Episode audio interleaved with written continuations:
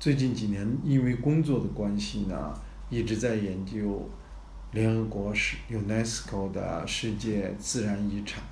世界文化遗产和双遗产，以及联合国 FAO 的粮农文化遗产。那么我们发现呢，一个普遍的问题，就是遗产设立的目的是非常清晰的，是要保护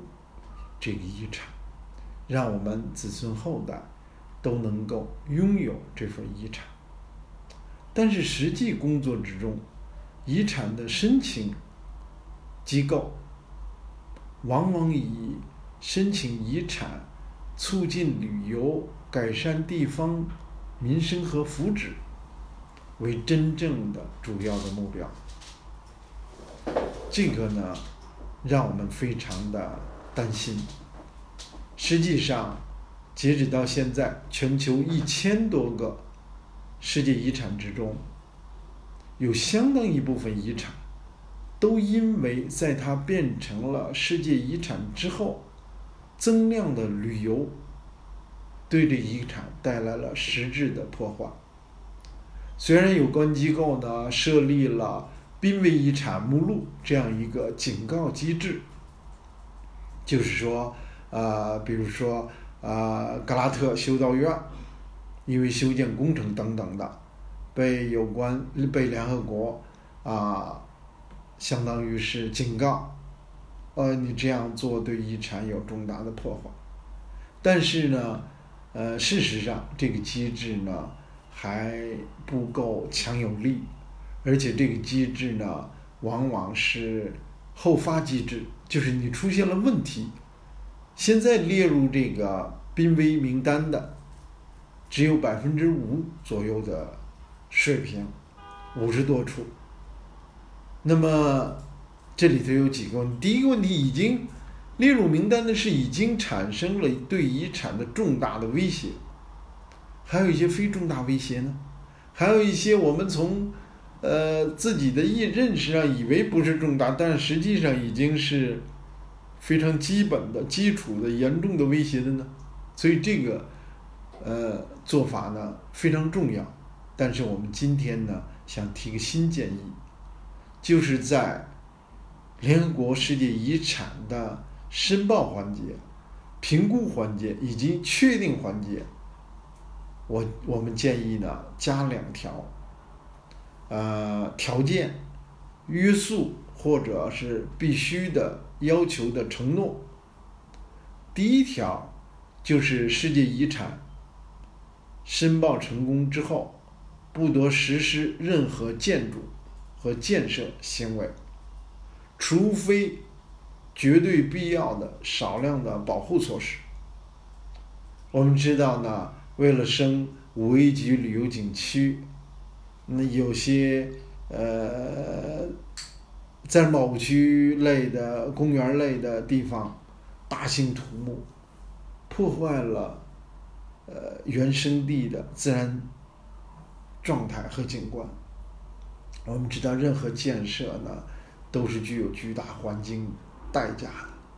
水泥、钢筋、时间、铺路、植树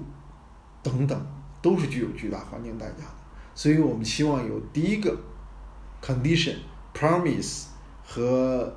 约束性条件，任何一个申请世界遗产的机构，在申请成功之后，都不得实行建设。这个呢，对于很多人来说呢，可能是困难的，但是绝对是重要的、必须的。那么很多地方申请成功了遗产之后，首先要大兴土木，要搞接待中心，要修路，要弄停车场，要附近要建饭店，要搞这个接待。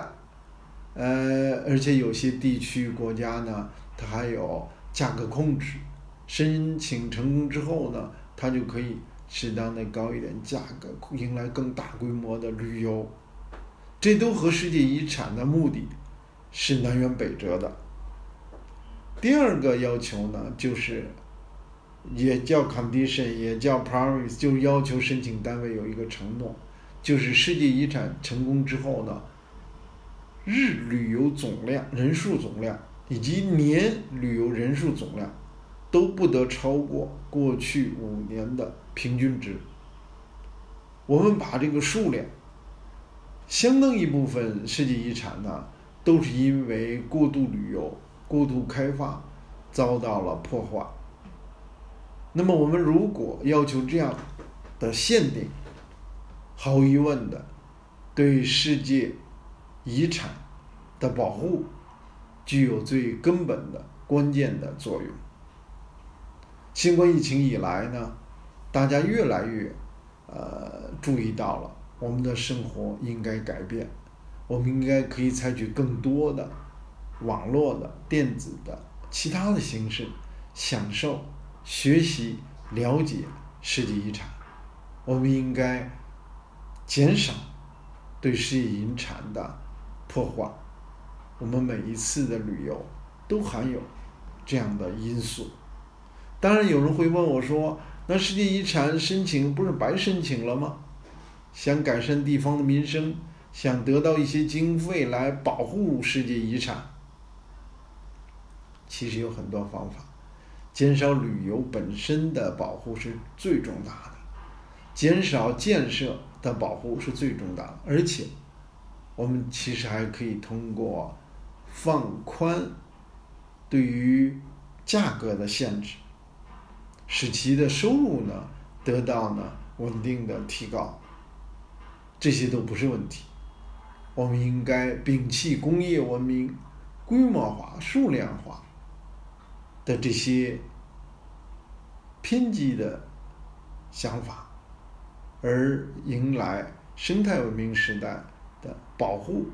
生态优先这样一个新的思想。